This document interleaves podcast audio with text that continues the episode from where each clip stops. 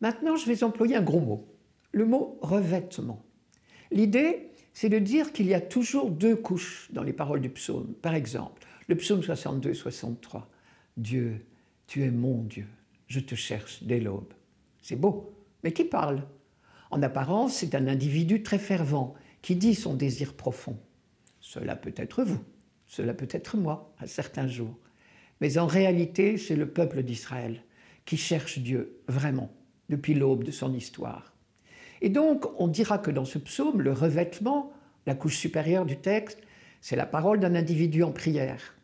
Mais au niveau le plus profond, c'est l'expérience spirituelle d'Israël qui est dite là.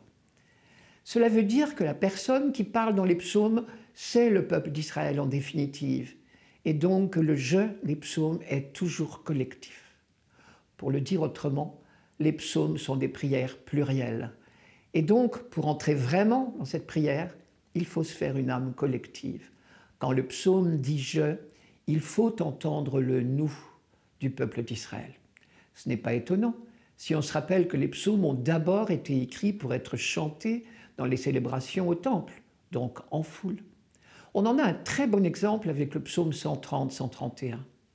Seigneur, je n'ai pas le cœur fier ni le regard ambitieux.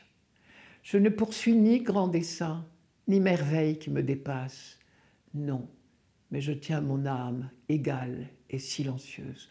Mon âme est en moi comme un enfant, comme un petit enfant contre sa mère. Attends le Seigneur Israël, maintenant et à jamais. Le début du psaume pouvait nous faire croire qu'il s'agissait de la prière d'un individu, mais la fin prouve bien qu'il s'agit du peuple tout entier.